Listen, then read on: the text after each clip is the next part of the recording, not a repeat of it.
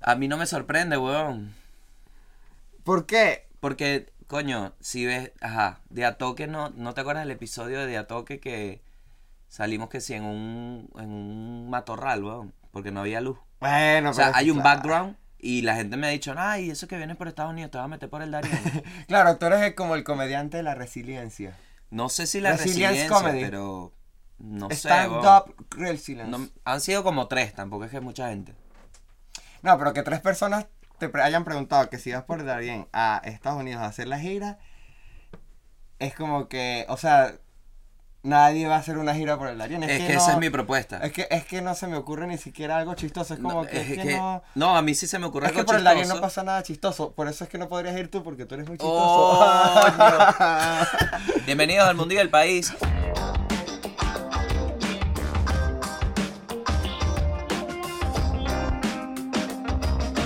Ay, En esta prendido. edición estaba súper prendido. Ay, A diferencia de mis familiares en mi infancia, y por eso agradezco. Porque no tuve una infancia tóxica, mucho menos con el alcohol presente. Gracias. Ese privilegio lo tengo, como el de tenerte hoy aquí, Sebastián Gutiérrez, invitado especial. En este, digamos, país que nos ha dado casa, ¿ya llevas cuánto, hermano? Salud. Porque Este, justo Estoy cumpliendo un año aquí en la ciudad de Cava. Ya, Happy- ya sé si diferenciar Cava de Buenos Aires y la Argentina. Wow. Happy birthday, como dicen acá los gauchos. Happy birthday. Campeón. Fuiste campeón del mundo, estuviste acá. Este año ha sido una locura. Wow. He tenido elecciones, o sea, bueno, estoy en, elecciones de un país.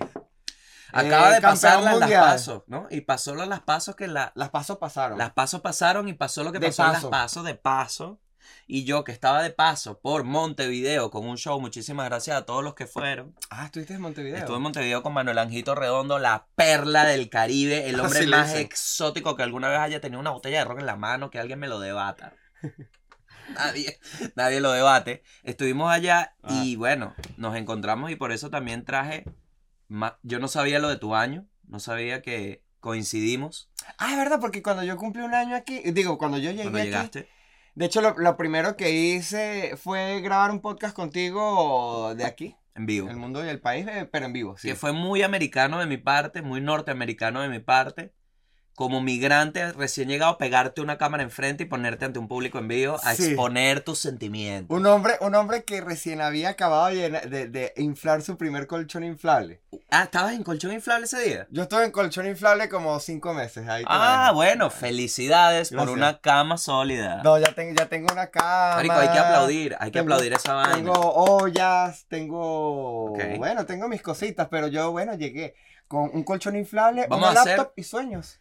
Vamos a hacer ese, ese juego de 100 personas dijeron. Ok, ¿Verdad? ok, ok, Ajá. ok. Yo te lo voy a hacer a ti. Te voy a preguntar. Top 5 cosas que Ajá. adquiere un venezolano en el exterior. En su ¿En, migrada. en- en qué periodo? En un periodo. Porque- Uy, me mataste. Porque si buenísimo. tú me dices, apenas llega, libertad. 100 de 100. Mil puntos. Vas arriba, no tienes Claro, claro. competidores, pero igual vas ganando durísimo. ¿Pero en qué periodo? O sea, ¿qué? Yo te digo, vamos a poner el periodo para que sea bien justo. Pasa que el primer año es difícil. No, pero me gusta porque... Un pueden- año. ah, yo creo... eh, Dos. No, dos años no, dos En años no. dos ya en años dos mucho. años ya sí hay mucho- muchas historias. Ya en dos años las historias se empiezan a diferenciar. Claro, ya en dos años te fumaste un temporario. No, ya, ya, O sea, ya, te- ya tienes un primer documento, una primera pasada. ya en dos años capaz estás viviendo solo por segunda vez porque ya viviste seis meses con una pareja después de los primeros seis meses que llegaste tienes tu aquí. migrada dentro de la migrada, bro. Claro, tienes tu triple migración, tienes tu divorcio. Capaz en dos años ya tienes hasta un perro. Bueno, ¿quién hablaba más de eso si no era el chavo del 8? Oh, imagínate. Terminas en tu barril, bueno, por eso hay que tener cuidado económico. Pero escúchame, entonces vamos a poner en periodo de un año. Top 5 cosas que compra un venezolano en el exterior en periodos de un año. ¡Tiempo! Ok, em, colchón.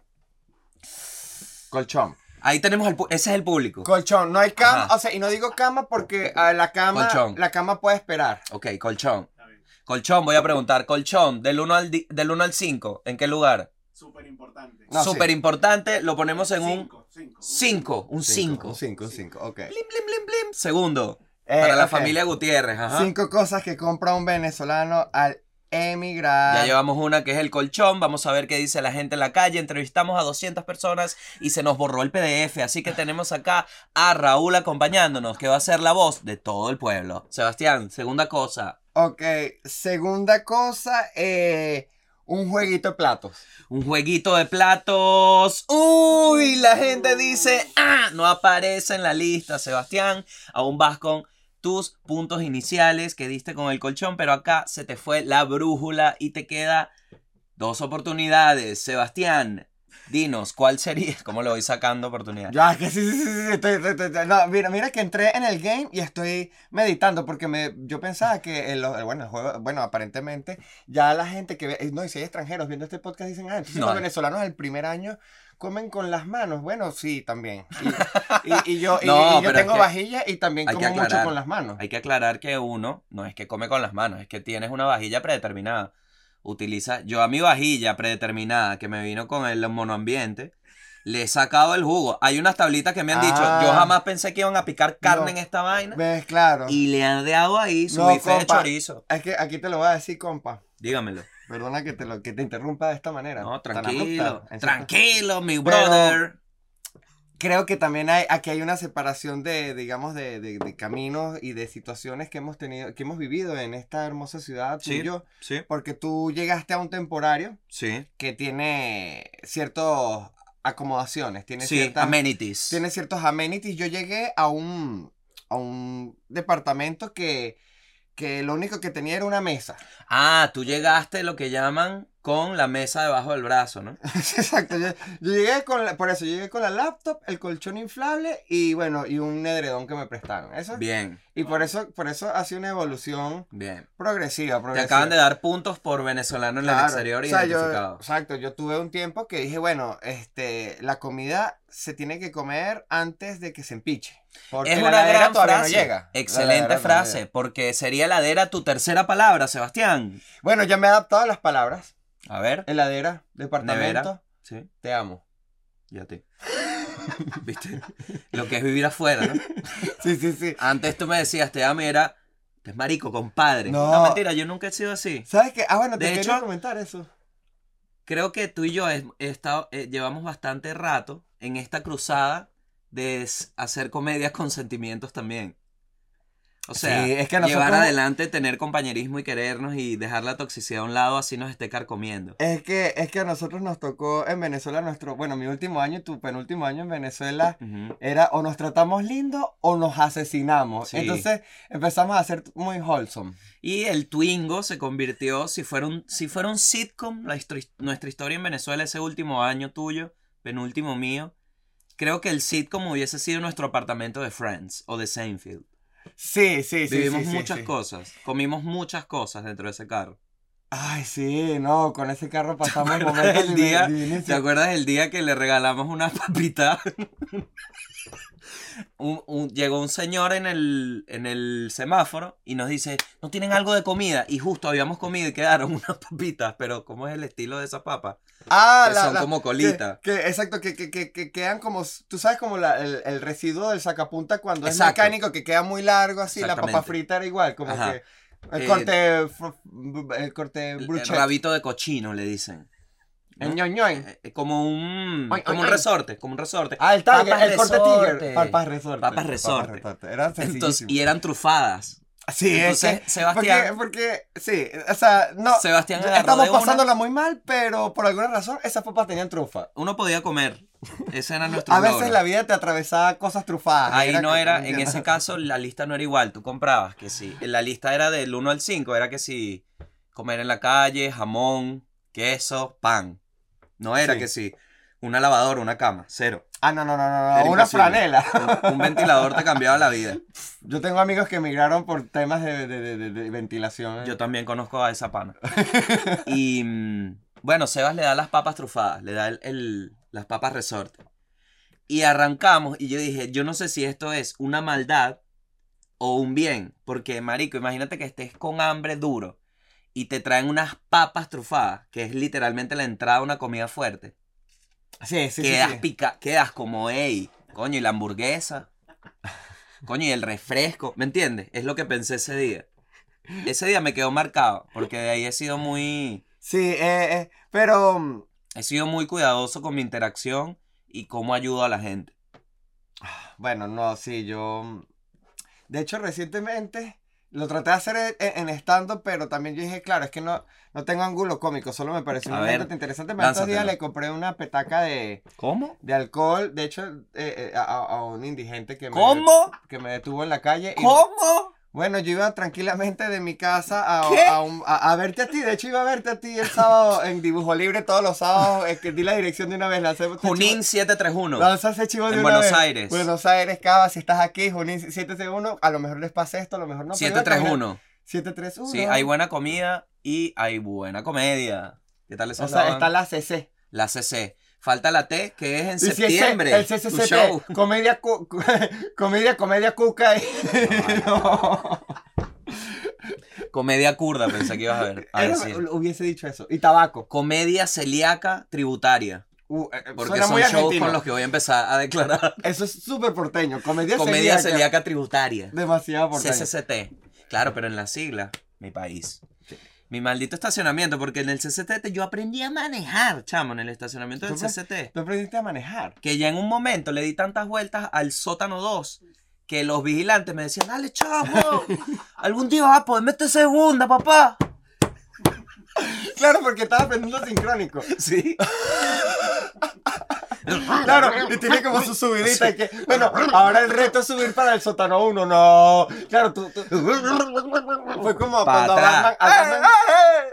¡Ey! ¡Espera, espera, frénalo! Dale, chamo, dale, dale. Chalo para atrás. chalo. eh, esto fue como cuando a Batman, ¿sabes? Cuando, cuando lo soltaron como en la cueva abajo y le dijeron. Ajá. O sea, cuando ¿Cómo? tú salgas de aquí, cuando en, en Batman Beginning, a lo sueltan como en una super cueva y dice, si sales de aquí, ya listo, o sea, eres libre. Lo único es que tienes que salir de aquí. Bueno, a ti te dejaron en el sótano 4 con el carro así que te dijeron, lo único que tienes que salir de- del CCCT. Si sales, En, el, en la planta baja está el título de propiedad. Si logras llegar, marico, y pasé como un año en el sótano 4. Tienes que manejar sincrónico. Dale, Es chamo. muy ingrato. Marico, ya yo llegaba en la mañana y me decían, ¿vas a practicar hoy? Claro, porque ellos me cuidaban el carrito. Ese carrito no se fue a la casa hasta que yo lo saqué de ahí. ¿no? Es que no hay más. Chamo, hoy me dormí al lado del carrito, vale, bien pana. Te lo cuidé, hice una- hicimos unos choripanes. Nos lanzamos una, una, sopita. Escuchamos un programa ahí en la radio, en la radio. Claro, marico. Bueno, Sebas, eh, Ah, tienes bueno, sí. tú también para terminar los chivos y seguir con el, con el podcast. eh, bueno, yo creo que la Mm. lavadora es más Los chivos. Para cerrar también el programa de TV, ganaste. Es la cama, tú dices que la cama es primero, yo creo que primero. No, yo te tengo una compra que Primero la es la no nevera, weón, yo creo. La nevera es más importante y es primero. No, el colchón. ¿El apartamento no tiene? Sí, Claro, si no tiene. Yo- yo no, la trae. Yo, yo también aquí tiré una, una triquiñuela No, solo pero por la comedia, pero yo primero tuve la heladera. Claro, bien. es que es lo más necesario. Sí. Y eso es como un carro, coño. Uno de mis sueños que yo tengo es estrenar una heladera. Ahora yo sí Así te voy a decir- quitarle No, el yo, ah, pero la paquete. compré usada, por ejemplo. ¿Ves? No, pues que yo también llegué aquí. Ve. Papi Ve. pueblo, yo llegué No, aquí está pueblo, bien. llegué aquí Yo pueblo. no te juzgo, sino que es eso, marico. Yo también. O sea, todas mis vainas, todo el carro, los dos carros que tuve, ¿Sabes qué? usados. No, ¿sabes qué sí estrené? casa que tuve, Aquí. usada. Coño, ¿Sabes? déjame estrenar por lo menos la maldita nevera, ¿vale? Que sea el primer queso que enfríe Claro. esta vaina. Ah, ya entiendo, claro. Perdón, Es perdón. un, no, es un micro Me dejé issue llevar y es un empecé a pel- de la vida. Es a veces que me agarro a pelear con la economía mundial. Sí, y es una pelea es muy grande. enemigo, O sea, bueno, estás en la Argentina, que básicamente se basa en pelear con la economía mundial todos los días. Y me encantan tus palabras porque son el, la perfecta, el perfecto sendero para hablar No, de pero algo. quiero hacerte un paréntesis Ah, por favor, Porque hazme yo siento que la gente poco habla de esto. Hablamos así. Esto es el tema paréntesis. Mira, este... estamos gafísimos. Mira, No, pero hay una compra que la gente en verdad sí trata de hacer apenas puede y la gente no lo Uy. acepta porque da culpa. A ver. El televisor. Bueno, me lo dices a mí que me compré un televisor. La gente que- apenas puede comprar el televisor, lo compra, pero no dice que lo compró. La gente. Ajá. Este me tengo que volver para mi casa. ¿no? Tú estás viendo, ya tú estás viendo las cosas grandes, ¿no? Bueno, pero tú viste, tú, tú, tú viste también el televisor que me trajo el monoambiente, ¿no? No, bueno, claro, no, es que eso no Era es un eso, televisor, eso, claro. eso, eso ya no es ni un televisor. Era un televisor gris que si tú Culón, culón. culo de esos culones que yo tengo la teoría de que si tú lo tiras por la ventana y te amarras viajas en el tiempo. Como Marty McFly en Volver al Futuro. Nunca lo hice, más bien me compré otro nuevo Y lo que pasó es que me lo compré muy grande porque estaba en oferta. No, no, no, aparte de eso. Estaba en oferta. O sea, me quedaba el mismo precio y soy yo justificando que cuando dormimos tenemos que dejar el televisor afuera porque si no nos quema. O sea, no podemos dormir. Es como tener tres luces prendidas. Es que, es que uno también. Pura, pura serie, buscando puro documental del espacio. Puras cosas de los astros, series de noche. Claro, que tú digas que, que el cuarto completo se vuelve un planetario. Sí, sí. Sí, porque es muy grande. Es muy grande porque eso es lo que el hombre moderno busca, bueno, la persona moderna busca hoy en día en, en- en los televisores. De hecho, yo fui, o sea, cuando compré el televisor, la premisa fue Ujú. lo más grande que pueda comprar. Ujú. O sea, pero es como que voy a, en verdad voy a hacer mi esfuerzo porque es que no me importa. lo- Claro. lo- y en verdad ahorita tengo, tengo, tengo un televisor que también es un poco ridículamente grande. Y en el cuarto, en- Ujú. este, cuando, exacto, no me puedo quedar dormido con el televisor prendido porque en verdad mi, tele- mi cuarto está de día cuando tengo el televisor prendido. Pero no me siento, y, y no, sé, y no siento bochorno por comprar su televisor recién emigrado. No porque, vale. porque también hay un punto donde, coño, la laptop, o sea, es que hay un punto donde ver, ver las series en laptop, ah, o sea, yo pasé seis meses, toda mi migración en Colombia fue viendo películas en laptop y dije, yo me merezco. este Es verdad, me pasó lo mismo. Yo también todo, todo, el- todo lo que pasé en Chile fue mucha laptop. Y te digo, por eso es que hay veces que cuando visitas gente, tú no quieres llevarlos a tu casa. Porque el flash, Porque decir, este tipo es, es lo único que ha hecho en Argentina es comprar un televisor. El Es flash que yo sé que tú también, porque y también el brillo de un televisor nuevo empalaga mucho, no es tan real. no. O sea, ve más artículos, ve el baño, por ejemplo. Esa es mi realidad, no el televisor. El televisor es momentáneo. no, y, y- Fue un día que y- me dejé llevar. no, y es horrible que ahí pasa algo también con el televisor, que es la costumbre a la pantalla. Claro. Entonces también, la primera semana tú estás con ese televisor sote y tú dices, marico, es- o sea, lo logré, tengo una pantalla más. Pero después como que te acostumbras Sí. y empiezas a dar a tu televisor normal y en verdad eso te dañó porque ya tú sabes que el siguiente televisor que te tienes que comprar tiene que ser más grande. Claro. Porque tú ya no puedes, o sea, ya No, tú no puedes bajar de no ese puedes tamaño de bajar. televisor. Esa es la maldición. La maldición de las Lo que no pulgadas, le dicen. No, y, y- y viste que ahora están, están sacando los televisores que son curvos, ¿no? Que tú que los tienes así ahora. Sí. Ojalá Ya. se ponga de moda los huevos curvos ahora. No, pero crudo sí, lo que llaman babé. No, No, pero sí. yo creo que van a inventar el 360, weón. ¿Sabes? Que la gente se siente en una cápsula y vea toda la película. Entonces, de repente, ¡ay! Y tú, ¡ay! Volteas para allá. Entonces tienes que estar, ¿sabes? No, Yo creo que eh, eso viene, Eso, weón. o sea, no. A mí algo que me gusta un poco de ver televisión es que no estoy en la dimensión. O sea, yo no tengo. O sea, Avengers está fino, pero yo no quisiera vivir en Nueva York mientras están sucediendo las cosas de Avengers. Eh, bueno, claro. Hay gente que sí, como yo. Sí, tú dices. Pero solo por la visa. bueno, sí. No, pero sí- visa sí, por un ajá. sueño. Te digo que estamos aquí en Venezuela, vamos a hacer este segue. ¿no? En Aquí- Venezuela. Aquí, en Venezuela no, desde Venezuela se deben estar preguntando mucho qué está pasando en Argentina. Y nosotros estamos aquí en Argentina. Ah, tú estás diciendo que es el momento ancla. Claro, es el momento ancla y regresamos acá con el operativo oficial de las pasos pasaron, pasó las pasos, ¿qué pasó? Yo no sé mucho. Hablaremos de esto. No, pero es que en, en realidad, mira, yo lo Ajá. que el efecto que se ve desde alguien que vive aquí y participa en la política como lo que lee en Twitter y lo que ve en algunos canales, Sí. lo que pasó fue que la gente subestimó un tipo que tenía esta llegada, que es Milei. La gente nunca pensó que iba a votar el 30%, eso es lo que pasa. Sí, fueron, fu- o sea, sí, sí, sí siento que la gente. gente se sorprendió por la cantidad de votos que ve. Claro. O sea, Yo siento que aquí hubo un efecto también muy loco, marico.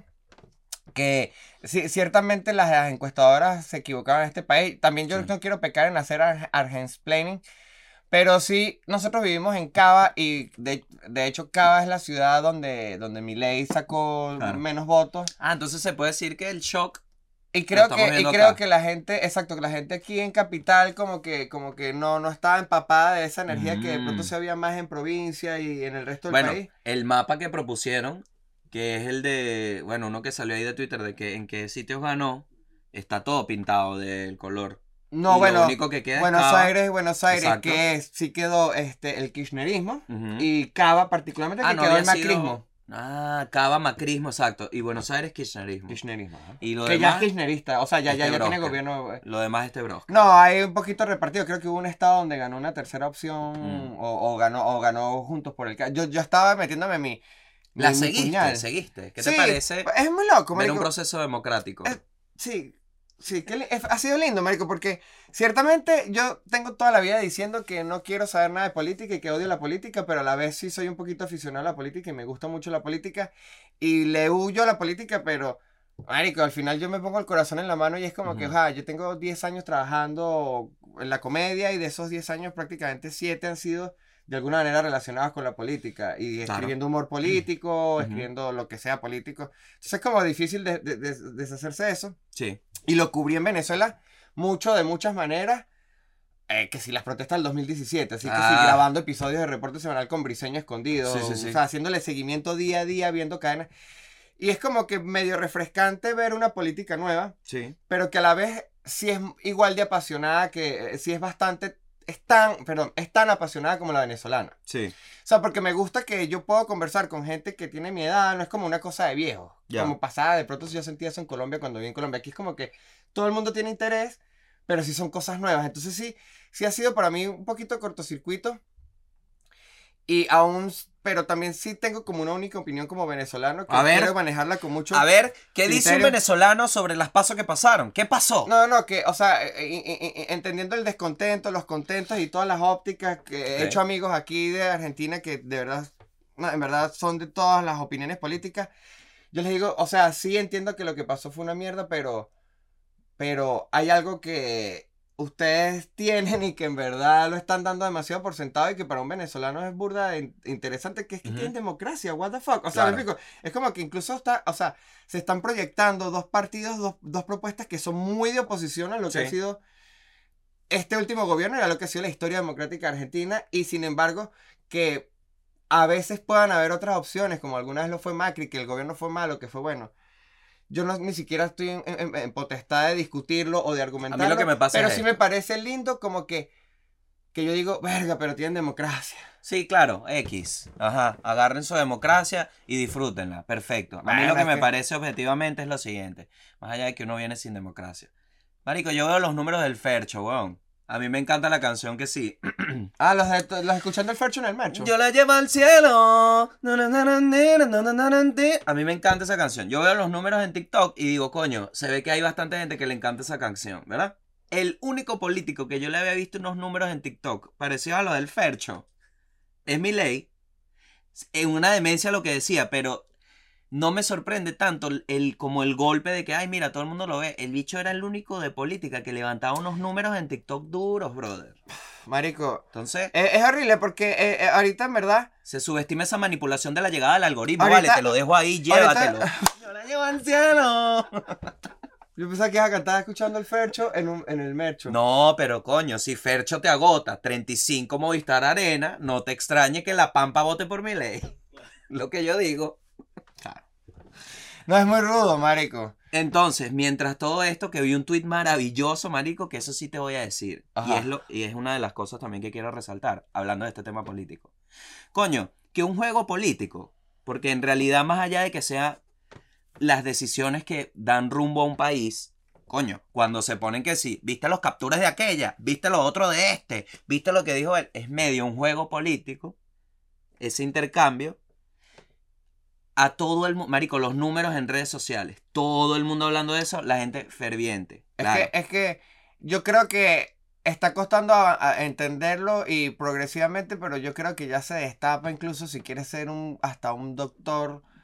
O sea, si quieres que como doctor te vaya bien en tu negocio. Y esto me está dando hasta rechera decirlo. a ver, dilo. Porque puede ser que sea el mejor médico del mundo. Pero ¡Dilo! yo creo que ahorita, ahorita en verdad, las redes sociales ya es casi que algo que le van a tener que enseñar a los profesionales en la universidad para que promocionen su propia industria. Porque, porque a los, comedia- los comediantes también nos está pasando esto, que yo soy una persona que el, el manejo de redes sociales es una basura. El- No, bueno, no te trates así tampoco. No, no. En este podcast no se viene con la mala vibra, la negatividad. verdad, la Fuera de acá, Satanás, que la verdad no es la verdad. Tu verdad es subjetiva y te abro esta idea. En realidad, tú sabes que tú no existes. Tú existes solo para ti. Porque yo nunca y nadie nunca fuera de ti va a saber lo que tú mismo crees que eres tú mismo. Entonces Esta al me final, gustó, me gustó. al no, final, ey, al final, está buena. lo que tú eres no lo controlas tú porque lo percibe el otro. Entonces, ¿qué es lo que puedes Entonces, ¿tú eres controlar? lo que tú eres o tú eres lo que los otros creen que tú eres? No, hay dos Ah, versiones. eso- eso- Hay dos versiones. Tú eres lo que eres y lo que perciben los demás. ahí es donde está el meollo. No te tienes que tratar tú a lo que realmente Bueno, eres mal Y a veces por los eres- demás. Y a veces tú eres lo que eras antes de ella. También. Pero el punto real es Gracias. que tú, Tú sí me apoyaste, gracias. tú no te puedes destruir ese yo que tú crees que eres para hacer algo con el yo de los demás. Más bien trata de mantenerte firme sobre ese yo y trabaja en lo que le gusta ese yo que tú solo conoces. Y darlo a conocer para el mundo. Buenas noches. Bueno, ah, Acuérdate que este ahora es un país de leones. ah, Muestra No, no, no. rugido. No rujas, no rujas porque... Miau. Mira, chamo, sí te voy a decir que se acabó el humor. Cuac, cuac. Te digo no, que se acabó el humor. pato. Marico, Claro. yo ayer Hay llegué de Uruguay. en estas opciones. Llegué de Uruguay y me, me puse con el taxista a lanzarle unos que sí.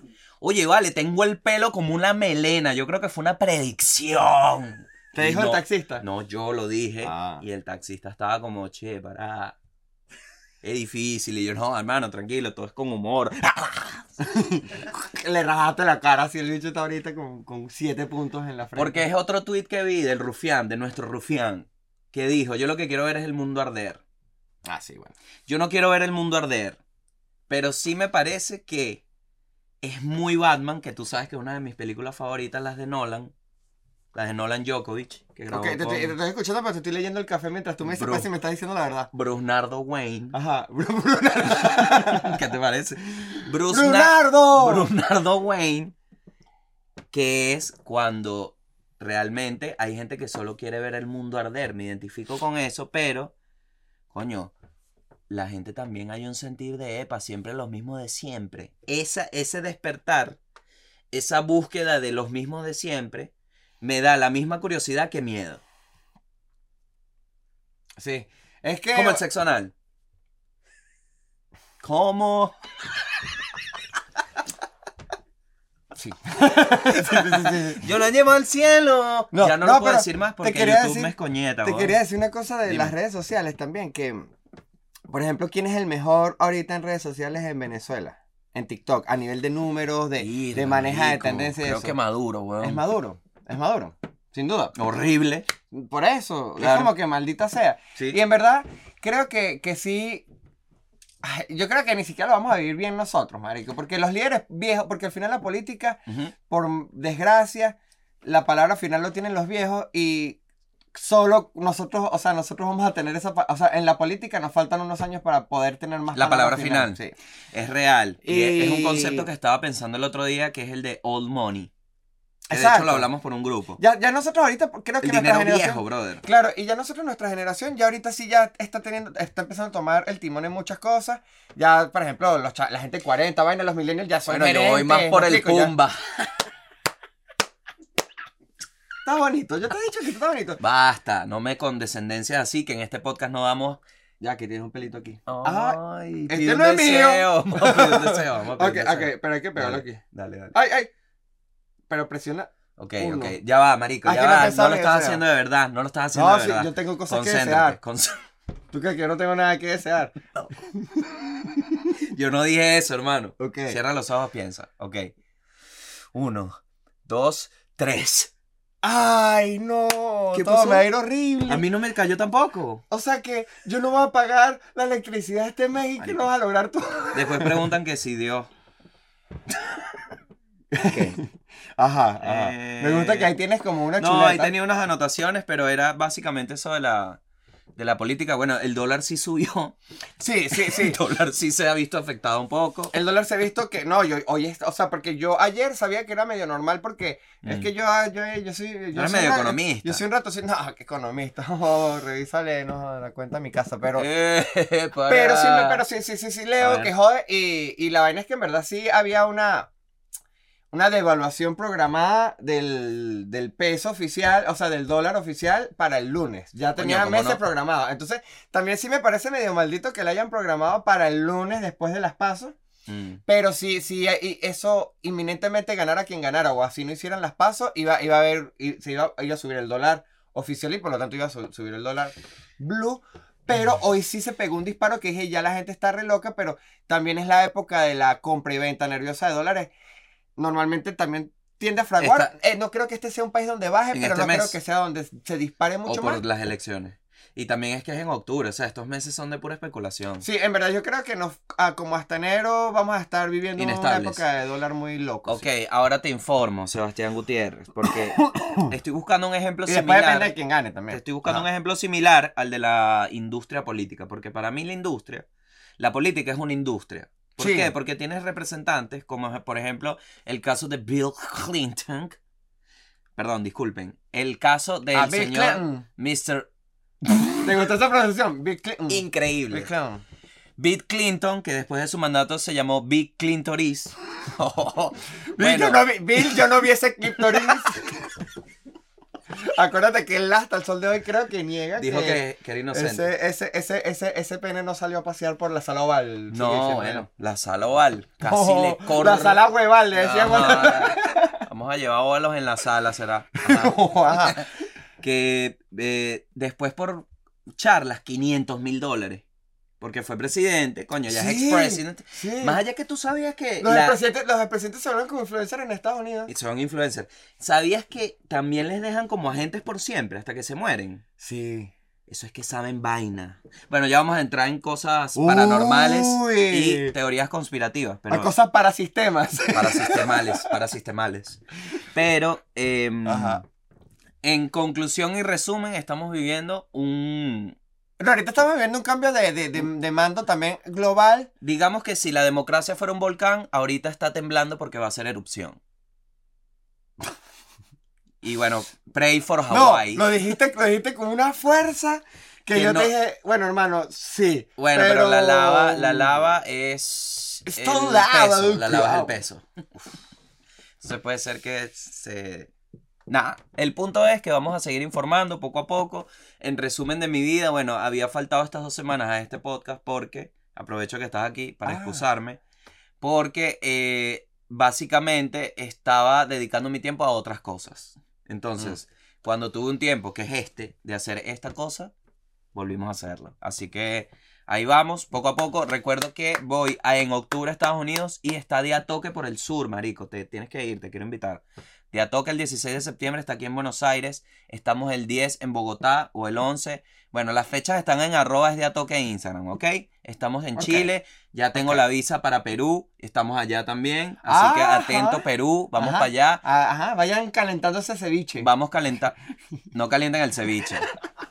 Vamos calentando ese pollo a la bro, ese pollo en Ah, brasa, ese sí, Perú. ese sí, ese ¿ok? Y esa leche de tigre la quiero todo en mi cara con Eh. sus entradas. Y que esa, esa chicha moral le vayan echando todo el morado caiga. Vamos a ver qué tan cierto es eso de que allá se come divino. Vamos, Perú, voy para allá a chuparte todo el ceviche. Entonces, eh, Coño, un las planazo, entradas- planazo. es un planazo. Las Tú pensabas que te entradas- iba a decir algo de chinazo, pero fue un planazo. No, es un planazo. Las entradas están en arroba es día toque en Instagram y con el hueco, que es esta gira de agosto, que estoy con Manuel Ángel Rodríguez, que rata decirle mal el apellido que siempre se lo dice Y a tu propio compañero de a mi proyecto. propio hermano. Manuel Ángel Redondo, estamos con este podcast que se llama El Hueco Podcast, pero la gira es de stand-up. Una locura lo que está pasando, porque luego vamos a grabar el podcast y vamos a pegar el stand-up, entonces el Hueco Podcast está una locura. Ah, no, bueno, o sea, tú Marketing. Estás, tú estás en el se viene cosismos al máximo. Estamos en el Se Vienen Cositas muy lindas, ¡mua! con el beso y todo, y vamos para Córdoba, ya quedan 20 entradas para Córdoba. me gusta. Y aquí en Buenos Aires son 280 y vamos 224. ¿Qué día? El 3 de septiembre. 3 de septiembre. ¿Me dejas lanzar un chivo? Sí, claro. Da- te- más bien te lo sembré y ni me escuchaste. Lanza tu chivo. No, por eso, como me lo sembraste, dije, ah, fino, me lo va a dejar lanzar, pero te lo dije para acordarte. No, pero lánzalo, lánzalo. Yo voy a estar el 7 de septiembre en el Roxy, en el Roxy Bar, este, frente al Vorterix, con Loncho Navarro, César Arami, vamos a hacer un show los tres y en verdad está bien de pinga, las entradas se están vendiendo rápido, la entrada está full barata, es un lugar medio grande. Coño, Y vamos para arriba. Estamos emocionaditos porque este, este, este, aquí vamos a volver a, a, a aprender el tren, el chuchu. Bien. Y acuérdate que hablamos a inicio de año de Mm. que este año hay que lograrlo. No, es que también eh, nosotros, claro, yo, este, estábamos, también somos bastante nuevos migrantes los dos. Sí, sí, sí, sí. Yo Y- viajé mucho el año Y pasado. el año pasado no estuviste tanto, exacto, no tanto aquí Argentina. en Argentina. Y hubo un punto que cuando tú llegaste acá a nuestra primera conversación, porque tú pasaste la Navidad afuera, yo sé, perdóname. No, bueno, me perdí la copa, pero está bien. Pero, llega, pero estábamos muy inspirados por Scaloni y básicamente planificamos todo nuestro año a nivel de metas hablando como si fuéramos la escaloneta. Yeah. Un poco perdedor, pero dijimos este año hay que jugar los 90 minutos y bueno, Y vamos en el estamos minuto medio 80. tiempo, marico. No, no, porque es, estamos a mitad de año. es agosto. Agosto es 7. Ah, bueno, ya empezó el segundo tiempo. Ya empezó el segundo Ya tiempo. empezó el segundo tiempo. Sí, Uf, sí. ojalá no vayamos a extra. No, vamos a ir a extra. No, son a ir 120 demasiado minutos. extra. Son Y es 120 minutos. Argentina. Claro. Y debo decirte que eh, para hacer el minuto 70, que es el mes 7, es agosto, me ha- el mes 8, el minuto 80, vamos. Uf, Me, yo creo que me rompieron los meniscos. Te voy a decir así. ¿cómo es la vaina? Que tengo rota la rodilla. No, no me quiero ¿Cómo bajar. te la rompiste? No, o sea, figurativamente, Ah, tema ah, económico. pensé que seguimos, seguimos, seguíamos en... No, no, no. Estamos llevando a el fútbol y las patadas como cosas de la vida. Ah, tú dices que, que ahorita la, economía te lanzó, te- se te barrió. Pero estoy jugando infiltrado y estoy jugando, me siento bien, no me quiero salir. Espero que no se me rompa el cruzado. No, no, está- no, papi. Por algo estás aquí en Argentina. Por algo en Argentina aquí. nadie se sale a la cancha. Bueno, nadie se sale de la cancha. Hablando de cancha, voy a estar en Perú. ¿Viste cómo la pegué? Marico, ve. Historias paranormales. Uf, cambio radical de tema. No, y entró con un silencio que había más ruido en- aquí, hasta el aire acondicionado se cayó. Viene Halloween. Viene ha, ¿Cuándo es Halloween? Halloween. Octubre, 31 Qué ver. Viene Halloween y. No, pero sabes qué? que has vivido. al- Tú eres de Mérida, marico. No hay nada más Ajá, ajá. paranormal que Mérida. Es portal. Tú no crees en eso, ¿verdad? Yo, como dijo Cancerbero, creer y no creer no es lo mismo. Eso no fue Luis Miguel. Eh, Y creo que así no fue. Cancerbero. So, so. Marico, el doble de Luis Miguel. No, no es el Eso doble. es súper paranormal. Para ¿Estás ti, loco? ajá, no, tú- no, no, no, no, no, no, no, no, no, no, no, no, no. Momento. Mira, me puse, me puse, es que me está haciendo frito. Tengo. Se puso fría la sala porque entró el fantasma del la B. Vas para la B, guachi. Escúchame. Luis Miguel. Es imposible que un doble cante igual. Lo que me hizo pensar a mí, ¿tuviste Hombres de Negro? Tuviste el, el, la- el, el alien que era chiquito y era el robot de alguien en el cerebro. Ok, tú Yo sí- creo que Luis Miguel es así. Y tiene ese vozarrón y la carcasa de ese humano estaba malísima. Ah, le- le- o sea, cambió de carcasa. La pero- primero, claro, y en la el en segundo- otro negocio. No, que, yo creo- Hermano, pero esto no fue lo que malo que te pedimos. Pero lo que yo creo es porque si es así, él debe tener eso todo en secreto. Creo que se le dañó una de las neveras donde venía ese. Y el otro no le llegaba aún y dijo, coño, dame. Este, este, es claro, este, este, este está bastante diferente, pero Pero fue extraño, marico, la diferencia fue extraña. Sí. O sea, una comparación de un Luis Miguel un día y al día siguiente y fue como... Pero es que Luis Miguel tenía un tiempo desaparecido, o sea, como desaparecido. Estaba buscando a la mamá, Bueno, sí. buscando a la mamá. Conseguir a la mamá es muy difícil. Difícil por culpa del papá. Sí. Y menos, mal no es el alfa, porque si no tendría que buscar a la mamá de la mamá. nuestro momento. Tarda más. Acuérdate nuestro momento Luis Miguel en la oficina. No, yo la perdí, o sea, pero yo creo que al final yo obtuve una gran revelación. A ver. Yo creo que no soy fanático de Luis Miguel, yo creo que soy fanático de Diego Boneta. Mm, Tú dices. No, también soy fanático de Luis Miguel. Pero, pero por ejemplo, yo creo que si traen a, a Diego Boneta a cantar las canciones de Luis Miguel aquí, igual también es un palazo de concierto. Puede ser, weón. No sé si vende igual, pero sí va a vender. O sea, por lo no va a ser 7 Movistar Arena, pero sí uno. Sí. ¿Me entiendes? Pero ¿qué te digo? Eh, a mí TikTok me da la oportunidad de ver, ¿no? Así como también da la oportunidad a unos que influencian a la gente utilizando las, los hilos del algoritmo. A mí TikTok me permitió ver el concierto de Luis Miguel. He visto varias tomas. Ok, sí, Y porque debo- te iba a decir, la gente se quedó mucho con una, como con una captura y una foto, pero yo después vi No, como otros ángulos y salieron los dije, videos. y dije, ah, no, sí está, sí, pero con- cuando viste como más variado, me dijiste, no, tampoco está tan Uno sabe que hay un concierto y los videos de TikTok salen al día siguiente. Porque la gente llega, los edita, no los puede subir en el camino. Hay unos que suben los del camino, que es la gente que graba para tener la primicia y salen todos movidos. Ahí está Luis Miguel. Salió tan feo tu video que hiciste que creyeran que era otro Luis Miguel, imagínate. De hecho, de ahí vino el primer Luis Miguel, el, el rumor vino de un, de- exacto, de un, De un Android, de un paparazzi precoz. de un Android. De una, de un Android. Qué horrible, qué horrible, pero. feo. Pero bueno, así es la vida a veces. De un Xiaomi, marico. No, marico, ¿qué clase de Imagínate- podcast se está volviendo? Aparte que No, somos- pero me encanta. me Que somos los pro, pro, pro, que, que malditos sean los Android, pero es que nunca. No, No, ¿sabes no qué? por Eso es Android. que nunca hay que decir. ¿Qué cosa?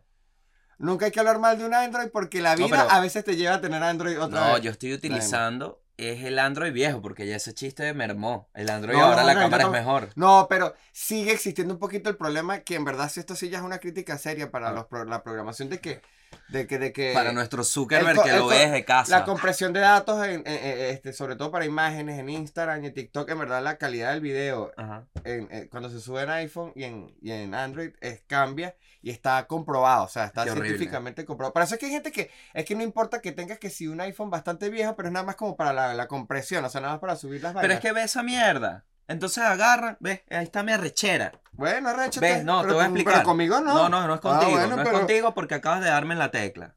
Ay. Me dicen a mí, ay, la contaminación. Ajá. ¿Sabes que el plástico dura 455 mil años en el mundo? Y yo, ay, qué cagada. El teléfono, seis meses, jodido, no, ya eso no sirve. Actualízalo, se dañó y los componentes siguen existiendo en el mundo. Coño, ahí dijiste iPhone viejo. Yo veo mi, yo tengo un iPhone 6 en la casa y limpiecito igual. Es que eso también tienen estos teléfonos que te aguantan la ruleta. Claro, brother, pero ya yo lo prendo y parece como si Pero igual, saludo bueno. a una abuela, marico, mi abuela. Lento ahí, el WhatsApp. Ah, está una mierda, dices tú. Claro. Bueno, pero es que es un 6. Eh, pero que si los componentes van a durar en la Tierra 450 años, que funcione el teléfono por lo menos 10. Estoy de acuerdo contigo, pero no te tengo la solución. No, la solución es el iPhone 17, que tiene la pantalla como el televisor que me metí en el monoambiente, que son dos metros. Entonces vas tú por la calle iluminado como si fueras el ánima bendita de San José. Marico, ¿a ti no te está pasando ese tipo de cosas ahorita con la inteligencia artificial? Que la primera fue como que, ¡qué tontita! No sabe hacer dedos. Con Y la como- inteligencia. Y ya, y ya- y ya estamos a tres días de decir, no, no, no, no, no. Shoot down the machines. Con la O inteligencia. sea, fue muy rápido que aprendieron las hijas de puta. Bueno, o- evidentemente lo iban a hacer. Con la inteligencia me pasa lo mismo que con las tetas. Me gustan más orgánicas. A mí, con la inteligencia me pasa igual que con, que con la química de bachillerato. ¿Ves? Se podía hacer ese mismo chiste este, sin decir, Sin tetas. sin decir este, boobies. La verdad que estoy bravo con la tecnología. Ajá, ¿qué me vas a contar paranormal? No, no te iba a contar paranormal. Quería Ah. llegar a los aliens. Ah, Que es no, otro tema. figúrate tú. que de hecho lo tocamos con Luis Miguel y fue algo de lo que se habló y de hecho viste que la NASA dijo vamos a tomarnos un tiempo para realizar un comunicado. Que Ya, es ya como- la, la NASA hizo un comunicado recién. No, todavía están en el plazo de tiempo. Ok, porque sí, Creo sí. que es en octubre. Yo creo van que a la sacar NASA, la, vaina. la NASA, la NASA, yo creo que la Van a NASA. estudiar todo, van a sacar cuentas y van a decir qué pasó. No, yo, Suelta a los ovnis, coño de tu madre. Suelta a los extraterrestres. no, es que yo creo que ahorita. Liberen Haití. Liberen Haití. Y es como- Liberen Haití. son- Literalmente es liberen Haití. Liberen Haití y son un poco técnicos en una oficina encerrada, así que no, no dejan salir a Yo los de Haití. yo creo que esa sería una forma de que Estados Unidos suelte a los extraterrestres. Que Haití le diga, liberen Haití y Estados Unidos y que, que sí, sí, ahí viene. Y sacan al extraterrestre. Y los haitianos y que marico, era el país. Y los dichos y que no vale. ¿Qué país, chico? Claro, Mierda es mía. Por eso no han ayudado en la ONU, así cuando dicen así como que hay que, hay que hacer un plan con- económico para Haití. La gente como que, bueno, mándale, transfiérele a, Haití- a Haití. Y te está podrido en como que, pero están mandando los fondos para donde no Con unas son. cadenas así. Que caga. ¿Qué película de extraterrestres ha sido así igual? Bueno, el Día de la Independencia fue igual de... El día de la independencia a mí me volvió loco. Pero en imagen de como representación física de un extraterrestre, creo que E.T. ha sido la más... Ah, no, y Alien y Depredador. Coño, te di una vaina, marico. Eh, o sea, pero, no, pero ovnis- quiero que me termine representación más que porque. Física, gráfica. O sea, de, de ver... Pero, ok, ok. al extraterrestre. Ok, ok, ok, porque. Porque, por ejemplo, está esa... está- estoy hablando de películas y extraterrestres y cómo sería la entidad. ¿Qué te imaginas de entidad en la Tierra? Que es un tema que a mí me llena de curiosidad porque todo el mundo tiene una imagen distinta. Sin embargo, me he dado cuenta, porque lo he hecho en, en stand-up, preguntarle esto a la gente, que vienen muy arraigadas a la, a la película, a alguna referencia de película. Y Sí. de ahí dibujan. Entonces está, por ejemplo, esta Arrival, una de las que más me gustó. Quería hablar de Arrival. Justamente. Coño, Gracias por traer este tema, porque Tú me para vas a mí. disculpar. Son unos, unos ectópodos, era que se, no sé, por las patas. Sí, Era una palabra así. Básicamente eh, es como si los extraterrestres son un poco de barquisimetanos que se metieron en su obelisco y viajaron a otro planeta. O, o argentinos. Pero realmente me No, voy bueno. más a lo físico, marico. A mí no me da tanto miedo Motolito. la comunicación. Más bien qué fino que sepan comunicar. A mí me da miedo es como ver un elefante. Como que me ponga un elefante enfrente y yo digo, verga, si hago algún movimiento, esta mierda tiene literalmente el poder de matarme. A eso voy con un extraterrestre. Entonces, Arrival me asustó porque eran unos bichotes que si no tienes el humo ni te hablan. Entonces, estoy yo, lo invito para mi casa, tengo que comprar, alquilar una máquina de humo porque si no, no me entiendo con Ricky Gervais. Así se llama el extraterrestre. Ese fue el nombre. No, y al final el gran problema Ese que... fue el nombre que eligió en la Tierra. Ricky Gervais. Pero ¿Y si entiendes a lo que voy. Sí, sí, sí. ¿Qué pasa si aparece un bicho como de, de Predator? Un, un alien así que llega a la Tierra y que, ajá, mamá huevos. No, pero yo creo, pero ahí es donde yo digo, yo creo que alguien como de Predator a plomo se puede controlar. Ahí es donde uno llama a Tocorón, ¿ves? Claro. Uno dice, hermanos, es hora de que ayuden a la nación. Pero si es algo abstracto como, como, como, como la película esta, Arrival, que, Ajá. que es completamente, absolutamente abstracto el, conce- el concepto de vida y de comunicación. Ajá. A mí me da mucho más miedo eso porque al final tienes que aprender, o sea, yo creo que en físico tú Sí. sabes si hay violencia, si no hay violencia, sabes por dónde dan los tiros. En comunicación, nada más, tú dices, marico, no sé, y si, Ah, este, las y si- y si- y si este extraterrestre usa mal colocar... O Marico, ¿te imaginas? este rato es- hablando esto no para decir. eso. No, no, está bien, es, es comiquísimo. Te voy a decir, eso es demasiado de humanidad. Demasiado de la humanidad. Que llegue la comunidad intergaláctica y que nos vamos a comunicar con ustedes. A la final decidimos hacerlo. Y el humano responde, se dice al final. se va. Claro, así, así empieza la guerra con los extraterrestres. De hecho, de que, huevón, pero yo vengo de A77010004 a 7 millones de años luz y me vas a decir que no se puede decir colocar. Ah, ah. ¡Uy, lo volvió a decir! Disculpe, se dice poner, señor A.77. Punto, te pone los puntos. Lo dicho en la Usted sala. sabe que en mi, en mi colonia extraterrestre y en mi galaxia. Colocar puntos- tiene más acepciones No, y los, los puntos son. Sobre la bajo es, la es decirle puta a mi mamá. ¿Sabes? Un pedazo súper ofensivo y uno poniéndole punto. Sería, sería increíble. ¿Tú pero- crees? ¿Eres de las personas? Yo no y- creo en verdad. O sea, yo, Ajá, yo en ¿Tú verdad crees que ha creo habido no un contacto? ¿Tú crees que No. hubo un contacto? No, ¿Tú no, no, crees en el área 58? No, no, no. Ah, pero te la pasabas metido en área 53 No. en las Mercedes.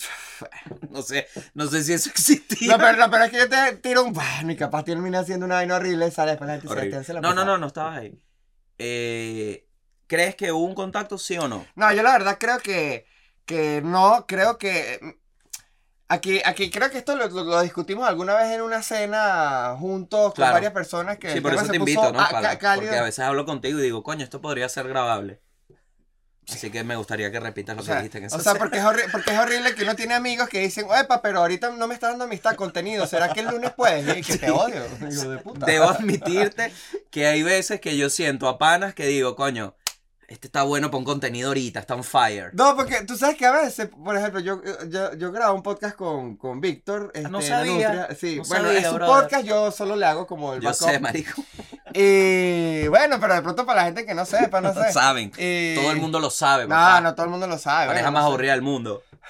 No, pero esta, este, este, nos pasa a veces que cuando nos vemos Ajá. Eh, y estamos hablando y, y está como, eh, des- nos cortamos la conversación y decimos, no, no, hay que guardar esto para el podcast. Bueno, Entonces al final nuestra amistad se está transformando en una amistad de silencio, al menos que haya una cámara prendida. yo conozco. un- No, Nah, tampoco no, así, tú y yo no. Tú y no. yo no, pero yo conozco ¿Por qué un no? amigo, comediante No, no, no, y muy exitoso. exagerando, no tan así. un pero- amigo comediante muy exitoso. Cuando las conversaciones van fluyendo muy bien, yo lo veo que saca su notepad en su teléfono y uno cree que está escribiendo en WhatsApp y está anotando ideas para el podcast del mañana. Mira, ahí estás. No, no sé yo ni de vaina. Tú sabes que yo, tú sabes, soy un tipo... A mí, de, de hecho, por lo, lo que... Sí. Ajá, ¿en qué íbamos? No, no, no, exacto, para no, no, no nos desviemos. Sebastián, si los extraterrestres no existen, ¿cómo se inventó el Nestí? Boom. Hay Punto cosas, para que, los hay, extraterrestres. cosas, hay cosas que evidentemente no están completamente resueltas Marico, ni el respondidas. teléfono. El teléfono. El teléfono es alta invención. Marico, yo en mi vida tuve un StarTAC. En mi mismo periodo de vida. Tuve un StarTAC. Un teléfono que tenía una protuberancia en su, en su cubierta, que era la pila, la batería. Sí, sí. y eso sí. se la cambiabas por otra batería para Y poder había seguir- una Slim que era como más chetica, era más como que hoy es de lujo, voy a poner la batería chiquita para que no tenga la protuberancia. Ajá, y tú abrías la tapa, ¡guac! Y ahí, pi, pu, pi, pu, pi, pu, No, yo- Mandabas yo- líneas Y uno se comunicaba así. Ahora esta vaina que es que Mi sí, adolescencia, mi adolescencia fueron los primeros SMS en noveno grado. O sea, yo tardé en entrarle a esto. Ahorita sí. uno se toma una foto y que. mm, ubicación, mm, Montevideo. Yo no, yo, yo no sé ni siquiera Raro. cómo podría yo vivir ahorita mi, ad- mi adolescencia eh, con esto. O sea, pero a la vez creo que... Es, es arrecho en. ¿A qué voy? Que en avance tecnológico me parece un montonzote. Sí, Oye, yo tuve computadoras que se iba la luz de la casa para que yo pudiera jugar en internet. que- así. Y como que absorbía toda la sé que también tenía electricidad. computadora en Venezuela. Así. Y ahí era que, ay, mira, hay internet, pero bueno, no podemos usar la línea de la casa por seis horas. ah, bueno, ese no Y ahora, Yo, mi primera página web, ¿cuál fue la primera página web que tú te entraste? tibia.com. Tibia. Ujú. Uf, el mío fue eluniversalito.com. Porque tú sabes que el Universal, el periódico, tenía como un Ajá. periódico infantil que salía los sábados. El y tenía la paginita, y yo, hacía- yo, yo, yo era un niño muy, muy gallo. Y una vez, entonces, yo recorté mi carnet. Fuera la negatividad, chico, no te hables así. No, yo del pasado. Que fue tu mismo yo del pasado el que te trajo el presente. Pero, pero te voy a contar ahorita algo más. No, entonces recorté, ta, ta, o sea, recortaba, yo me hice el carnet que traía el mismo periódico que uno se lo recortaba y llenaba uno sus datos. Entonces yo era el club, el, el, el Verga, le Universalito. echabas bola. Y entonces después yo me acuerdo que mi mamá me empezó a comprar National Geographic, ¿no? la revista. Y, ta, ta, ta, y, y- un día le, le mandé una carta así escrita a National Geographic así, hola, me parece muy interesante su... Ah. Y me gustó mucho, eh, yo creo que nunca la publicaron, pero es que el editor ponía cartas de la gente, pero bueno, Ah, tú, querías salir en yo el no libro. sé si nunca salí en National Geographic si les digo la verdad. Querías salir en el libro. Obvio. Claro. ¿Quién no? Yo. claro, es que era muy perdedor. Bueno, yo me acuerdo de. Es que hay muchas cosas que también creo que era por el momento y el lugar, marico. Uno de mis aparatos más preciados. no, de, pero tibia es fuerte. Tú entraste al vicio de una vez. de una vez entré a jugar, sí. Yo solo buscaba juegos. Me acuerdo, ¿te acuerdas de radicalplay.com? Esa Es que página la fui- jugaste nunca. Yo nunca fui mucho de juegos. Yo sí ¿Sabes fui qué a pasa? jugar desde Que- el día no, cero. yo jugaba juegos de computadora, pero no jugaba videojuegos de, de, de- de estos online. Porque yo le entré al internet con fuerza en la adolescencia. En la adolescencia a mí lo que me gustaba era una sola página. ¿Cuál? Poringa. Taringa. Petardas. Cuando tenía 14, 15 años. Claro, o sea, ¿qué- claro, ¿qué claro. esperaban de mí? o sea, perdónenme, está No, horrible. no, pero perdón. O sea, O sea, obviamente te el internet llegó a mí, hice el universalito y al año empezó a ocurrir el otro y yo dije, claro. Ahí, ahí, ahí entregué, aquí le entrego mi carnet y mi lapicero al universalito, señor. Ah, renuncio a mi carrera periodística. Vera, yo, nada, eso, tibia, después me acuerdo que, marico, counter. Y sabes que el otro Ah, día leí, Counter. weón, que la palabra la creo, lo vi en un podcast de un pana que subió un video y que supuestamente viene del Counter Strike, de que uno creaba la partida. No creo. Yo tampoco creo, pero no yo creo decía que la creo. creo venga de ahí. Yo decía y- la creo, la creo, la creo y, y la te voy a decir lo que yo creo sobre la creo. E-State Ah, o ah, te gustó, te gustó. Y Piso No. State o Assault. No, ok, no, ¿sabes qué? Los Vamos, dos mapas. vamos a romper. No, acaba de tener un momento. Ok, acaba de tener ¿Qué un pasó? momento. Acaba de tener un momento. No, ok, sí, porque es que. Vas a meterte en, en No, no, porque, no, porque evidentemente lacra sí es una palabra. Y yo sí estoy. Ah. Y para mí, o sea, no es como que. por- no, o sea, no es la creación, es lacra, es una palabra. Ah, lacra existe sola, desde claro, hace y mucho. para, y para, claro, la, Ah. lacra es señal de que una persona, una enfermedad. un Viste, daño coño de tu madre, te descubrimos el clickbait. Ve, o sea, es como de algo chimo, una, o sea, una vaina. Bueno, yo no está. Búsquenla ustedes en su diccionario. Ah, Y- no, bueno. perdón, lo dije con mucha actitud. Ahora se los. Excelente, Sebastián, Sí, de sí, verdad que... Sí. Defecto o vicio que marcan a una persona o especialmente a la sociedad. La lacra del desempleo. El fenómeno de la violencia es una lacra social. Eso, eso es básicamente una, una de las tantas. Bueno, me habían la dicho senda lacra. lacra. Exactamente. Y yo creo que la creo es el ejercicio de la, de la- eh, es el verbo del sujeto, es el verbo del sujeto lacra. Y si me sujetas este verbo, Bueno. los extraterrestres, Ah, Wisin ok. y Yandel, la mejor representación de cualquier alienígena que pueda haber en la Tierra, Sí, sí. 100%. Sí, sí, sí, sí, sí, sí, sí. O sea, hay, Estamos de acuerdo en eso. hay- aparte que tienen como todo un lore bien complicado porque están los extraterrestres, están los Looney Tunes, Los vaqueros. los Y vaqueros, ellos fueron los mismos. Víctor, no, Hé- Héctor, Héctor. ¿A ti te parece que los políticos de ahora son peor que los de antes? Nah. ¿Y los músicos? Si los músicos de hoy en día son peor que los de antes. No, absolutamente. ¿Y los manera. comediantes? Absolutamente de ninguna manera. ¿Y las películas?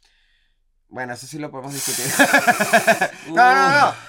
La- ok, con las películas quizás ya empiezo a sentir yo los- las barreras de mi edad. Mm. Y también siento que sí ha cambiado mucho la forma de, de generarse el contenido porque es- evidentemente las, las maneras han cambiado. O sea, Mm. obviamente cuando a- antes uno para ver una serie era en, en la tele y, y incluso el primer gran avance que nos hizo sentir independientes de, bueno, del castigo de, de los horarios de televisión era cuando uno podía grabar programas, ¿no? Claro. Este, pero previo a eso la forma de ver televisión era, bueno, le- a mí me gusta de Big Bang Theory, esto lo, lo estrenan los martes a las 8 de la noche, lo recuerdo, porque No, me o sea, tú no tienes ni idea de cuántas cadenas me comí yo para poder ver Dragon Ball en Televen. Bueno, y eso también. Hubo un día que dijeron doble episodio. Y parece que no sé a quién de, del entorno del comandante este nefasto le llegó y el bicho metió doble cadena. Claro. me perdí mis dos episodios de Dragon Ball. Terminaste viendo al verdadero Cell. Terminé viendo al verdadero Majin Buu. Total, total, total. Demasiado un villano de Dragon Ball ese bicho. Y de hecho pasaba, era hasta medio Saiyajin. Porque total. No, se transformaba, tenía fa... Obvio, obvio. No, pero ajá. fase de expropiación. pero sí, hemos hablado mucho, he hablado mucho de Dragon Ball, pero es que fue una de las cosas que perseguí, recuerdo que perseguía, porque me gustó que tenía la comiquita y la figurita.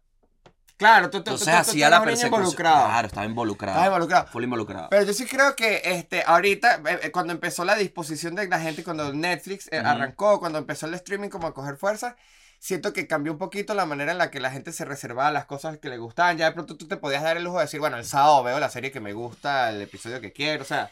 Eso empezó a cambiar esa dinámica. O una, incluso hubo un tiempo que era hasta mixto, que fue el tiempo de HBO Go, que estaba la gente que veía en cable tradicional, estaba la gente que grababa en decodificador y estaba la gente que veía por internet. Eso, si tú te puedes ver, es una etapa totalmente de transición. Sí.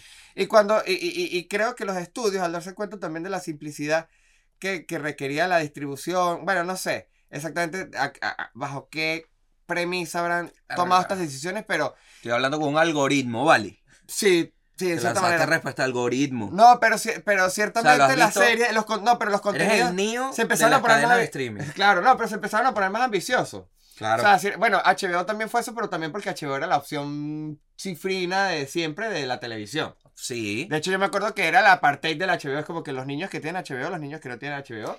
Y los niños que no tienen papá. Y era como que no, no, no. no, no. Eh, Entraste al colegio O equivocado. los, o los niños que los niños que el papá se les llevó el deco. Claro, es que esa discusión no es aquí. Nos estás dañando la discusión, niño. No, Sí. pero, pero empezaron. eh, Y, y- y eso evolucionó a un punto que ya después. Bueno, Game of Thrones se fue a unos niveles de presupuesto loquísimos. eh, Netflix empezó a hacer que sí, House of Cards. Entonces, ¿Cómo empezaron a hacer tú- episodios que son ya películas. Entonces, tienen unos desarrollos de personajes que evidentemente van a ser mejores que los de cualquier película porque cada episodio dura lo mismo que una película y aparte le meten relleno. Entonces tiene unos personajes tan... mm, Tú llegas a conocer tan mucho mejor a los personajes de una serie hoy en día que a los de una película. Claro. Que siento que hoy en día cuando una película es corta genera mucha desilusión por eso, pero cuando una película es muy larga da mucha molestia porque una película no se supone que quería ser larga, pero claro, tú si agarras y te mamas siete marico. episodios seguidos sentado en tu laptop con un plato de, de, este, de cereal Claro. este, una serie y es como que está siendo un poco hipócrita, pero a la vez entiendo. A la vez entiendo porque por lo menos la serie te da el, pau el momento de pausa. De pronto una serie no te da culpa verla de a poquito. Una película así como que a veces está como la culpa de verla de a Ah, poquito. Yo siento que todo siempre es mi análisis. sigue siendo humilde. el mismo estándar. Yo creo que sigue siendo el mismo estándar y es súper básico de bueno, normal. No, yo creo que sí sigue habiendo muy buen cine. Pero claro, por eso, pero es que ¿de qué trata la industria ahora? No, ve sí, todo el análisis, que es un análisis demasiado profesional de la actualidad. Entonces ahí tú te pones a ver de qué trata la industria realmente. Porque hay series que tienen 5 episodios de 30 minutos que te definen personajes demasiado deliciosos. también es cierto, también depende de la onda. Entonces, también- más allá del formato, Bueno, y también depende siento- de la serie porque también, o sea, que tengas Claro, tres horas eso. para definir un, un personaje también pueden haber malas definiciones, Por malas eso, escrituras y... es demasiado de qué hagas y por qué se hizo. Y está pasando ahora realmente que, marico, lo viví con Mandalorian y me dolió. La huelga de los escritores. La huelga, la, lo que llaman la huelga de los maestros del lápiz. El lo piquete que del entretenimiento, el yo. piquete del entretenimiento. Lo que llaman se cerraron los Google Docs. lo que llaman te dejo quitamos el compartido, se volvió a poner privado el documento, se borraron carpetas, Claro, claro, claro. quedaron muchos drives vacíos. No, eso está. Hay caos. Está, hay, Hay caos caos. en el internet. Se dejó de pagar cerraron, Google Drive. se cerraron los slacks. Se cerraron. Uf. Eso es fuerte, marico. Se dejó de abrir Google Chrome. bueno, en Mandalorian se ve que, hay, que claramente, coño, hay una falta de intención en todo lo que es el guion porque literal las escenas son gente al lado ¿no? A- a- diciendo diálogo. O sea, no hay... La última temporada es una basura. Una basura. Tuvo unas unos momentos muy. Una no, serie que a mí me enganchó, weón, con una narrativa bien de pinga. No, eso, eso, eso creo que también. Y, y aquí quizás retrocede Entonces un viene poquito. contenido malo, es lo que te voy a decir. No, Creo no, no. yo, ¿no? Ahorita Por viene, esa- no, no, no, sin duda por culpa de la huelga también viene una era de contenido que va a estar bien limitado porque no mucha gente va a hacer nada en los próximos Mm. dos años. Este, bueno, las cosas están lentas. ¿Puedes creer que no he visto desde- Barbie? Desde, desde la escritura. No he visto Barbie ni Oppenheimer, no he tenido el tiempo. No, yo, yo tampoco Chale he tenido, he ¿No tenido chance. No, no, no. ni Barbie ni Oppenheimer. No. Imagínate. No, no, bueno. Y no han habido spoiler, más hubo discusión que No, spoiler. yo soy spoiler y, de, y voy a ser sincero. No yo. Yo, no, no, no, pero sí le dije a alguien. Anula cu- spoiler. Yo le dije a alguien, cuéntame la película, porque también, bueno, marico, porque, porque también, lamentablemente, como El persona. cine de antes. Tengo que estar, no, pero tra- de verdad sí trato de estar actualizado, por, por- por- por- porque, bueno, porque sí todavía trabajo escribiendo y, necesito estar como enterado. De, Bro, de- pero anda a tu highlights. cine. No, no, no, sí fui, pero yo sentí, yo dije, Oppenheimer, sí, Grinch, yo dije, vale, Oppenheimer voy solo, yo dije, Oppenheimer, más. No, yo, yo me divierto, Bueno, más. o no. No, tienes Ah, que no, ir era la Barbie. cámara, me miré a mí mismo. yo- Anda, ve. ¿Ves? Este, ¿Ves? egocéntrico. Anda para Barbie. No, pero yo sentí que si iba. eh, Yo, yo dije, coño, no quiero ir para Barbie solo. Es, me sentía como las. A lo mejor estoy equivocado, estoy siendo un FIFA, No, lo que sea, pero pero- dije, esto es como llegarme solo para el concierto de Taylor Swift. No pertenezco solo. A ver. No, es, es que el de Exacto, Taylor... me explico. Yo entiendo más el de Taylor Swift. Yo entiendo yo, amo Porque el tema... Y puedes ir solo y tal, pero te entiendo más ese, ese que al final es jugándote tú solo, porque no pasa nada. Sí, ojo, todo El está en tema mi de ir cabeza. solo al cine es qué ropa te pongas. Eso sí es real. No te- hay cosas que no te puedes poner. Por ejemplo, no te puedes ir con un suéter con capucha. Solo al cine. Es como, mira, no. Tienes que saber qué código de vestimenta vas si vas solo. Entiendo. En un lugar que vayas a compartir públicamente. Sin embargo, no hay prejuicio. Pero ¿por qué te digo el de Taylor Swift? Porque es en el estadio. Entonces, ese recorrido solo me da más miedo que el cine que puedes ir ahí, marico. Entras Cayetano, te compras tu tequeñito. Es verdad, sí, sí. sí. Coño, hay tequeñito, No, claro. pochoclito, El Taylor Swift en el estadio es bastante distinto. pochoclito dulce. ¿Qué te a mí me gusta, eso, a mí me gusta mezclarlo. Cotufa dulce, cotufa salada, es una Es- locura. Bueno, es lo, te- tener lo mejor de dos mundos. Coño, como- tener por lo menos un mundo para los dos. A mí me gustó. a mí me Estuvo gustó. buena, ¿verdad? sí, sí, sí, sí, sí. No, pero mira, escucha. lo- Tengo lo que ir, no he ido. Eso, no la he visto por eso. Y no he hablado mucho de Barbie. Escuché un take de Briseño, de Barbie. No, yo he escuchado muchos takes. Pero es solo por eso, te digo, no he consumido tantos takes tampoco. Quiero ir como netamente a ver la peli, a disfrutar y quiero ver cómo el otro explota la bomba. ¿Qué opinas tú de ese pedo? Que, te- que le explotó la bomba así. A Oppenheimer. ¿Tú eres pro Japón o pro bomba? Nah, yo soy pro, pro... Verga, es que... Esto es una pregunta re capciosa. Es que lo que han dicho es que en el contexto es muy distinto a como lo puedes debatir ahora porque se han ido muchas cosas Sí, o de sea- ese- del momento. O sea, ciertamente siente... O sea, hablamos un poquito de la Segunda Guerra Mundial. Bueno, vamos por ahí y podemos, ¿cuánto tiempo llevamos? Yo creo que vamos bien de tiempo. Ah, no sé. Una hora, creo. Una hora. Ah, Y ok, podemos ir bueno. cerrando esta idea. Ok. Lo que quería expresarle a la comunidad del podcast es que no he visto ni Barbie ni Oppenheimer. Lo que quiere decir es que he estado trabajando. Y por eso el aumento de mi papá también. Porque como cuando trabajo no me da mucho tiempo de comer bien. He estado comiendo mal. Y te digo que en Uruguay probé, Sebastián, Yo te veo pechocho. el alfajor creado para el bajón. Se llama Marley. ¿Y qué tiene? Ah, yo he comido alfajor mal. Aquí llega a veces. Llega. Es, Y es como- marico, es delicioso. Es como porque, porque el chocolate es demasiado como muy crocante y, y el doble textura, eso y fue es lo que mucho les más, dije. y es como mucho más gruesa. Eh, eh, no es una locura, sí. Es que el tema de que es para Eh, marihuana. ah, es uruguayo, con Sí, razón es uruguayo. conseguirlo acá. Y el tema con el marihuanero es que el juego de texturas en un plato, un marihuanero le destruye el cerebro. Y eso, entonces tú el Marley lo muerdes y está duro y tú dices, ah, es un alfajor duro. Y rompes y caes en el dulce de leche que te dice, esto fue para ti. Marico, hay algo lindo que tiene Argentina con respecto al alfajor, que es que uno fácilmente podría decir, comí uno, los comí todos. Me explico, es como que yo no creo que, que pueda haber tanta... tanta, vari- tanta variedad en la cantidad de propuestas de alfajores que hay en este país, porque tú entras a un kiosco y, y te abruma. Hay millones de marcas y de estilos de alfajores. Y en verdad cada uno tiene su viaje. Yo ahorita estoy fanático Exacto. del águila azul, Yo más bien que te digo tiene que, como, gallete, como cremita de galleta por Oreo. favor, no digas las marcas. O sea, Es verdad. esto es televisión. Pero tú dijiste, ah, eh, tú dijiste Marley. Ah, Porque no es de este país, no es de esta jurisprudencia. Es verdad, es No, verdad. igual pague. Perdonen, señores. Y yo dije fue Bob. Pero No, tiene mentira, buen... no, es jodiendo, pero igual no digas la marca. Pero sí, yo creo más bien Ok. que. Puedes decirla. Yo creo más bien, era jodiendo. Que, que ahora sí estoy confundido. Ahora, Yo- ahora, me, ahora sí que... No, no, no, di la ¿Qué marca. Di la marca. Bueno, pero estoy ahorita... Es una Hay, más, hay muchísima variedad, marico. Demasiado. Y cada vez que medio que si voy, no sé, a un sitio, hay uno del sitio. Cada alfajor es, es un viaje, es lo que quería decir. ¿Sí?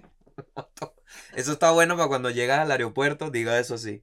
Cada alfajor- Argentina. Cada alfajor es un viaje. ¿Y sí? El de aquí a la ciudad salen tanto. ¿Sabes? Una vaina de taxi. Claro. Remises a la ciudad del Y te aeropuerto. dan un alfajor cuando llegues. Sí. Tu, falba, tu, falba, tu Tu falopa, pensaba que es Tu falopa favorita, la paraguaya.